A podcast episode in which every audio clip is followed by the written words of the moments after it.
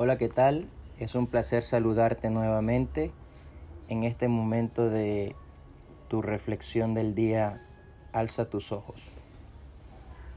El título del mensaje que tenemos para hoy es Preparados para toda circunstancia. Y les dijo, este género con nada puede salir, sino con oración y ayuno. Marcos capítulo 9, versículo 29. No sabemos qué es lo que produjo mayor frustración en los discípulos. El hecho de que no habían podido sanar al epiléptico o la explicación que Jesús les dio acerca de por qué no pudieron hacerlo. No ha de sorprendernos que los discípulos se sintieran un tanto mortificados. En lugar de encontrar la salida para el muchacho, se habían enredado en una discusión con los fariseos. Cuando Jesús llegó, se ocupó del muchacho con una sencillez y autoridad que marcaba un dramático contraste con la inseguridad de los discípulos. De seguro que se sintieron avergonzados por su falta de efectividad y esto los llevó a pedir una explicación. La respuesta del maestro, sin embargo, no esclarecía mucho el panorama. ¿Por qué él dijo que era necesario orar y ayunar, según algunos manuscritos antiguos? La verdad es que él no oró ni ayunó en esta ocasión. Simplemente indagó un poco sobre el historial del muchacho y luego expulsó al demonio. Así de fácil. ¿Cómo podía entonces señalar la oración y el ayuno como el secreto del éxito logrado? ¿Se refería acaso a que los discípulos debían orar aunque él no lo había hecho porque ellos no tenían la autoridad que él tenía? La verdad es que dudo que fuera esta su intención. El comentario de Jesús indica que la oración debe ser una parte fundamental del armamento que el siervo de Dios utiliza para enfrentar el mal. Pero el momento para echar mano a la oración no es cuando la batalla ya está librada. No podemos detenernos para afilar nuestra espada cuando tenemos al enemigo encima nuestro.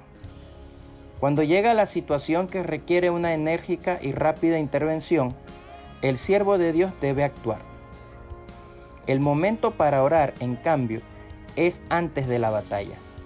Solamente por medio de la oración podrá obtener la sabiduría y la autoridad necesarias para que su ministerio sea efectivo. Seguramente esta es una de las razones por las que Jesús frecuentemente se apartaba a lugares solitarios para orar. En esta ocasión Jesús venía del monte de la transfiguración donde había participado de una singular experiencia con el Padre.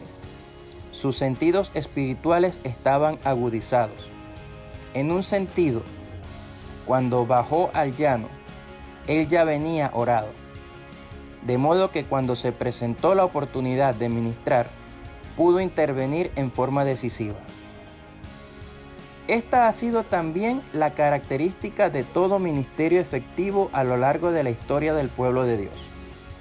Quienes han dirigido estos ministerios siempre se han caracterizado por ser personas con vidas de oración bien desarrolladas. Así también debe ser entre nosotros. Nuestra labor pastoral constantemente nos enfrenta a situaciones ministeriales imprevistas. Muchas de ellas no nos dan tiempo para prepararnos. Más bien debemos actuar en ese mismo instante. ¿Cómo no aprovechar entonces los tiempos de quietud y de silencio para cultivar esa vida espiritual que marcará la diferencia a la hora de actuar? Si aspiramos a derrotar al enemigo, debemos mantener siempre afiladas nuestras espadas. Para pensar,